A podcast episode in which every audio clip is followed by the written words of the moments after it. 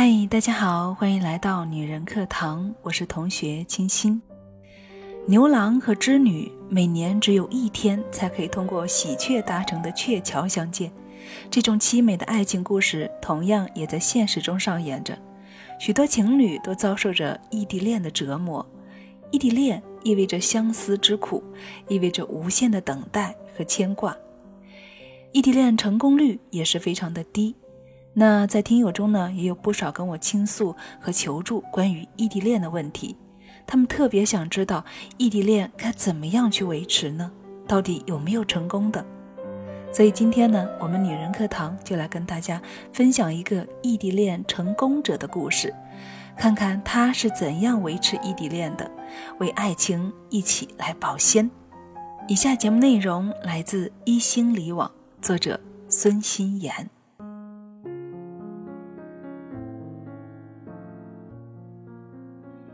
先介绍一下本人的情况：女，八七年的兔子，和男友阿峰同年。我俩在二零零六年高考前好上的，然后大学不出意外的异地四年，长江头的重庆和长江尾的上海。毕业后又异地半年，不过距离是上海和杭州。后面所说的所有经验，只有一个大前提，就是这个男人值得咱们用心去爱。一个月前，我辞职回家，算是圆满的和他结束了四年的异地生活。在我看来，异地恋只要懂得合适的方式方法，也没有那么可怕的。先从异地恋适合的人群开始说起吧。独立性较强，善于沟通，具有柏拉图倾向，懂得用语言文字表达爱意，专一，受得了寂寞。不那么感性，这是我脑子里最先冒出来的几个词。异地恋没有拥抱，没有陪伴，很多东西说真的只能靠 YY。比如我俩就把 QQ 里的闪屏震动当做是亲亲了。异地恋对于本身依赖性就比男性强的姑娘来说，尤其需要去适应。这个姑娘必须从眼泪中学会，爱情不是生活的全部。爱情永远是亚主体，主体只能是你自己。如果有一天你把爱情凌驾于你自己之上，你的生活中除了爱情别无他物，那么恭喜你，你华华丽丽的在爱情中迷失了自己。其实这些道理同样适用于非异地恋，但异地恋迫使我们更早的去明白。这样不也挺好的？反正总要学会的嘛。其次呢，要懂得男女之间思维的差异。其实不管是不是异地恋，谈恋爱还有一个大前提，大家必须去领会的，那就是男人来自火星，女人来自金星。异地恋会把这种思维天生的差异性扩大 n 倍，所以你一定要把这一点想通。我们中国教育有一点几乎是空白的。不管是爹妈还是老师，从小到大似乎从未向孩子灌输过男女思维方式差异极大这个观念，或许他们自己也不知道。因此，我们成年以后需要和异性共同营建出宇宙间最亲密的关系组合时，往往把对方当成和自己同属一个语言体系，然后就有很多矛盾也就因此发生了。我来举个常见的例子吧。案例一，姑娘感冒了，短信说：“我感冒了，喉咙疼。”其实目的是求安慰和嘘寒问暖。不懂姑娘心的回答便是：“快去吃药啊！”我知道啊，可还是难受。那快去医院呢？姑娘此时心里很不爽，心想：难道我不知道要吃药要看医生吗？我要的又不是这些，一点儿都不关心我，哼，就是不爱我。那懂得姑娘心的回答应该是：啊，怎么回事？怎么那么不会照顾自己呢？要记得按时吃药，多盖被子，多穿衣服，多喝开水。我没办法在你身边，你要好好照顾自己哦，不然我会心疼的哦。姑娘满意的笑了。我想说，不懂姑娘心的那种回答，其实是男性的惯常思维。对于男人来说，当同伴向自己发出求救信号，自己的本能就是给他解决办法。所以，当你跟他说“我感冒了”，他的第一反应是吃药和看医生。他不懂得，当女人向自己的同伴发出求助信号时，一般都是求安慰和求吐槽。我举这个例子，就是要说明思维差异性在我们看待问题时到底影响有多大。很多时候，他的回答不尽如人意。先不要急着下结论，先抽离开来，回到男女思维差异这个大前提来换位思考一下，或许你就豁然开朗了。以上关于男女思维方式的差异，同样适用于发短信。我曾经就纠结于短信的长短、谁主动发这样的问题上。后来经过一次争吵后的沟通。我发现他作为一个男人，完全没有把这个当回事儿。对他来说，爱是一种大前提，不需要通过之后的种种再来验证。而女人会把生活中很小的细节再堆砌起来，用以验证他到底爱不爱我这一巨大的命题。比如，我相信有不少姑娘都把他主动联系自己，他发很长的短信给自己等同于他爱我，反之则是不爱。但经过我的一些了解，男人似乎真的没有把这两者画上等号。所以，一方面，姑娘们要想通，不要事事都拿来证明他爱不爱我，要对他和你的感情有信心，爱情不会那么快跑没的。另一方面，姑娘们也要时不时的向你的那一位灌输咱们女性思维。你对男女思维差异这事儿醍醐灌顶了，但你的他还不懂呢，所以你得告诉他这个差异性，不然你懂了他不懂，难道次次都要你去迁就他吗？他如果也知道了女性思维，那么他也向前迈一步，你也向后退一步，大家就大功告成了。接下来我们来说一下吵架的学问。吵架是对情侣大概都有过吧？不过我的经验是，异地恋最忌讳冷战，还不如大家吵一吵，把事情都说清楚了。不过前提就是就事论事的吵，争取把想表达的话都表达了，争取一次解决一个问题，不把问题积压起来，以后变成定时炸弹。其实我所说的吵架，可能更像是某种意义上的谈判，真的。我其实是个暴脾气，可是谈了那么多年的异地恋，我倒发现自己的脾气现在变得越来越好了。很多时候，我其实心里已经炸开了，但还是能够忍住在 QQ 里跟他不温不火的讨论。讨论了之后，气也就消了。永远要记住，单纯的吵架没有任何的意义。如果你能够从吵架上升到沟通，再上升到对对方更多的了解，那么这样的吵架才有意义。那么，如何来看待他的缺点呢？其实这算是个恋爱者通用感悟吧。最近我悟出来了。都说人无完人，可恋爱中的人总会认为对方特别美好、特别干净。不过这种状态基本上持续不了太长的时间。到后来，我们人性中或者人格中一些缺陷和问题就会逐渐的暴露出来。不要惊讶，也不要伤心。有句话，我觉得说的很对。结婚前要多看缺点，结婚后要多看优点。什么意思呢？就是结婚前两个人尚处于了解阶段时，我们最好能够知根知底，了解对方软肋和局限性，不要把对方过于神化。如果他的那些不堪和缺陷都不触及你的底线的话，那么 OK，你们算是相互探底。结婚后呢，应该也会比较顺利。结婚以后倒是应该宽容迁就，就睁一只眼闭一只眼吧。那我就用我自己和我的他来做剖析举例吧。他从小家里比较苦，条件有点不大好，所以自卑，很强的自尊心，应该是他内心深处两种情绪。有一次我和他吵架，起因是我想帮他省钱，所以吃饭时总挑不贵的点，他就觉得有点不爽。就说了一句：“那还吃什么饭？”我当时就怒了。那次吃饭不欢而散，我还在最后付钱的时候把钱硬塞给他了。虽然我立马就后悔了，然后出了饭馆，他就暴走了。最后的结果就是他要我滚，要我去死。我跟着他道歉，他也一直对我很冷淡。然后我就真的走回家了。他又打电话问我在哪儿。当知道我快到家了，他说他也快回家了。到这时我才知道，他之前一路跟着我，一直没走。于是我再回去找他，他还跟我躲迷藏，在一旁看着我着急找他的样子。不过最后我们还是和好了。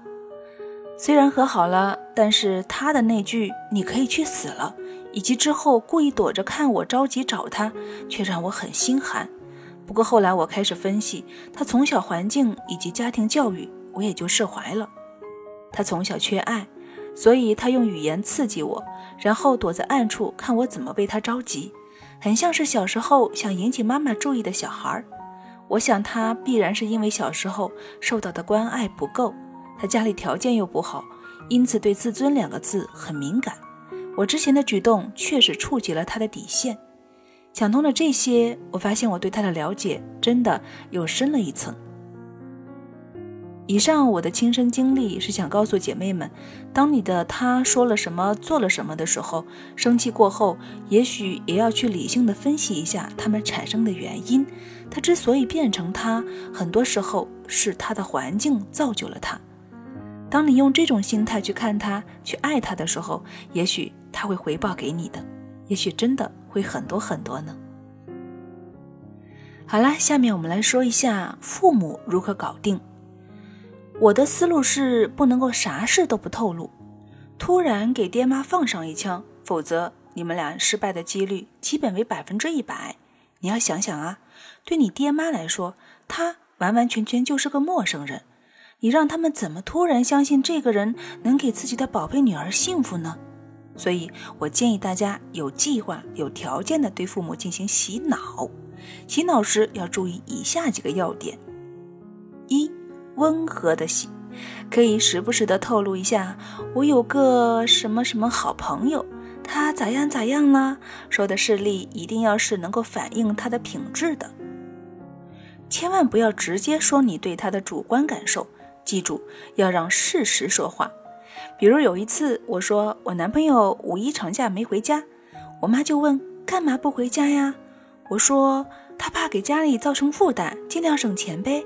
然后我妈就觉得他特别懂事。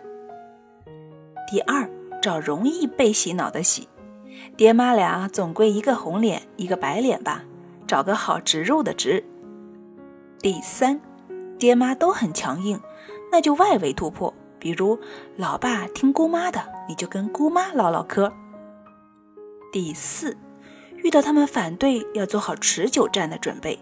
异地恋很多都是家不在一块儿的类型，这样的话会比较麻烦。五，不要让爹妈觉得你是一时头脑发热才去喜欢他的，你要渐渐让爹妈知道你预知了一切困难，他可以给你幸福，当然前提是真的如此。下面是异国恋。首先，我觉得所有坚持异国恋的姑娘小伙都是神人，都值得大家膜拜。异地再加上时差，基本上时空全部不同步，但却还是能够相爱，多么值得崇拜呀！我觉得异国恋比异地恋更难，难在哪呢？难在克服时差是其一，但其实最难的恐怕就是如何同步你们二人的变化。如何让身处完全不同地方的两个人还能够保持心灵的相通？人都是会随着环境的变化而变化的，有的人变化的多些，有的人变化的少一些，有的人快一些，有的人慢一些。我始终觉得，让两个人最终在一起，执子之手，与子偕老的最根本基础，是这两个人的人生价值观、各种观基本一致。而异地，尤其是异国。环境的不同，文化的不同，很容易让两个人的各种观产生不一致，最终由此引发各种不同的矛盾而分手。举个例子吧，A 和 B 原先是两个差不多的人，A 去了美国，B 留在中国，四年后，他们在各自不同的环境下，很多想法也许都已经不一样了。此时的他们早已不是原先的他们，事情谈不到一起去，于是就容易分手。那怎么解决呢？说简单也简单，说难呢也难。其实说白了就是，你们一定要是心灵伴侣，一定要经常性的与对方分享自己的一些想法，以此保持你们变化的同方向和同速。年少时开始的爱情，很多都是一个一起长大的过程。通过这种形式的分享，对方就有可能跟你同步同速的成长。虽然世界瞬息万变，但你们彼此而言实际上是没有变的。也就是说，你们通过平日的良好沟通和分享，人生观、世界观、各种观，在几年后仍旧差不多。那么，你们的感情等于说有了一个最根本的基础。没有共同话题了怎么办呢？首先，大家不要怕没话说，没话说了不要太焦虑，因为这是必然会发生的。人家天天见面的小情侣，时间长了也没话说呢。异地恋又不在一块儿，要是朋友交集再小点什么的，很容易就没话说了。那怎么解决呢？我有几个办法。第一，你俩要是都喜欢电影，那就一起约定看同一部电影吧，然后看完之后交流交流想法什么的。第二，你俩要是都喜欢看书，那就跟上面一样。一起约定看同一部书，然后再一起交流想法。你俩要是都喜欢什么什么，以此类推。所以呢，这样就能够找到话说了。第四点，如果可能，尽量的把他的朋友变成你的朋友，把你的朋友变成他的朋友。像我的话，我们寝室有两个女孩，都是他的大小老婆，他的那些大学同学也有很多都成了我的好朋友。而我们高中又是一个班的，所以话题不怕没有，就怕太多。第五，治本的方法就是一定要有心灵沟通，记住是心灵沟通，要注重心灵沟通的质量，不要一天到晚只讨论吃吃喝喝睡睡，必须得讨论你们彼此心里面的事情。其实这个不光对异地恋重要，对什么恋爱都很重要。异地恋经常还会遇到这样一个问题：凭什么要我去理解他，而他不先来理解我呀？现在这个年头，我们姑娘从小就被洗脑成男女一个样，男女平等啊什么的。男女确实平等，但是很多时候女权主义教育是过了头，倒是一些该有的迁就和谦让都没有了。我说的迁就和退步，并不是说完全没有自己的底线和原则。但是很多时候，我们都太过于固执，固执到一味的坚持所谓的原则，比如姑娘不能够主动道歉，非要男人来哄啊什么的，反正是进入了一个怪圈。两个人相处呢，本来就是一个你来我往的过程，一味的纠结于谁先给，一味的在乎自己的付出，反而是容易斤斤计较着，一直僵持，到时候反而两败俱伤。倒不如自己怀柔政策，放下矜持。当你真心这么去做、去付出的时候，只要他是那个值得让你付出的人，必然懂得你的一片心意。其实，去主动理解的那个人，才是掌握全局的那个人呢。不管男女，每个月总有那么几天。不知道大家有没有这种感觉？有时候呢，心情会特别的低落，然后特别的悲观和失望，常常躲在被子里想着想着就哭了，觉得这恋爱怎么能谈成这样？凭啥别人能够天天见面，而自己只能够抱着电话、电脑歪歪呢？然后就闹啊、不爽啊什么的。后来我发现，我好像每次都特别悲观失望的这种情绪，都是伴随着大姨妈的到来而到来的。基本悲观完、折腾完了之后，大姨妈也来了，然后我才知道，原来这是金钱的综合症。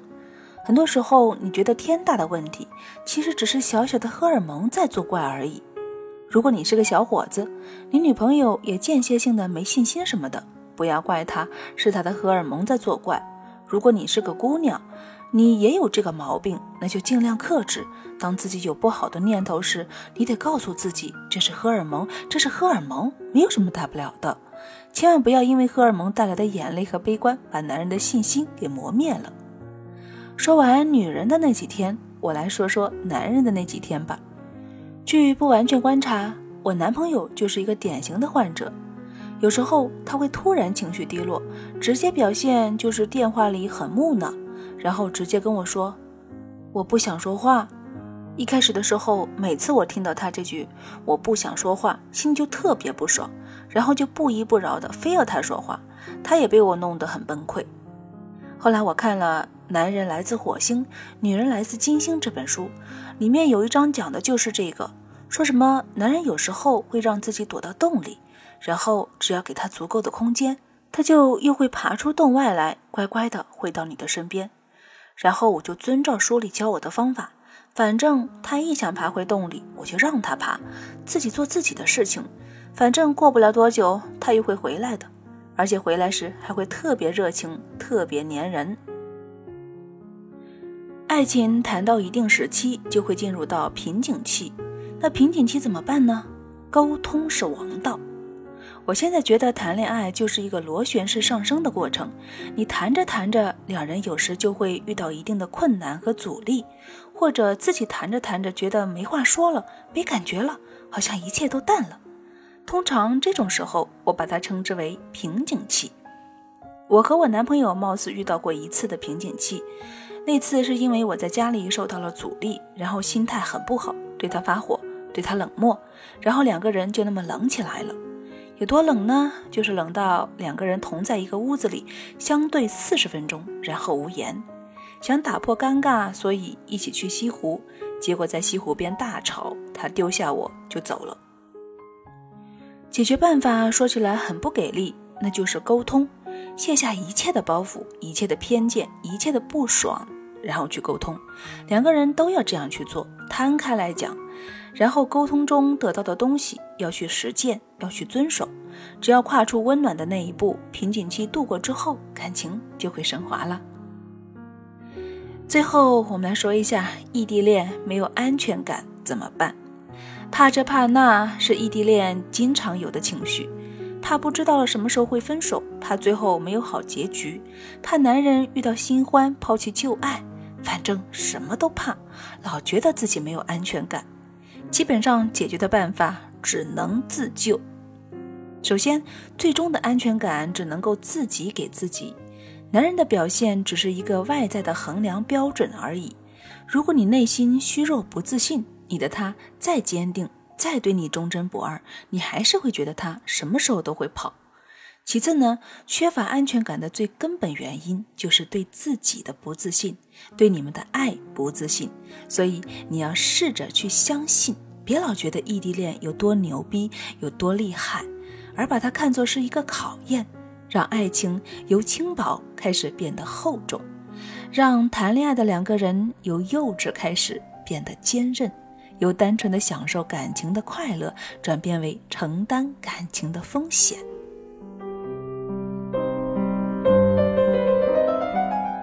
好啦，亲爱的朋友，这期节目好长啊！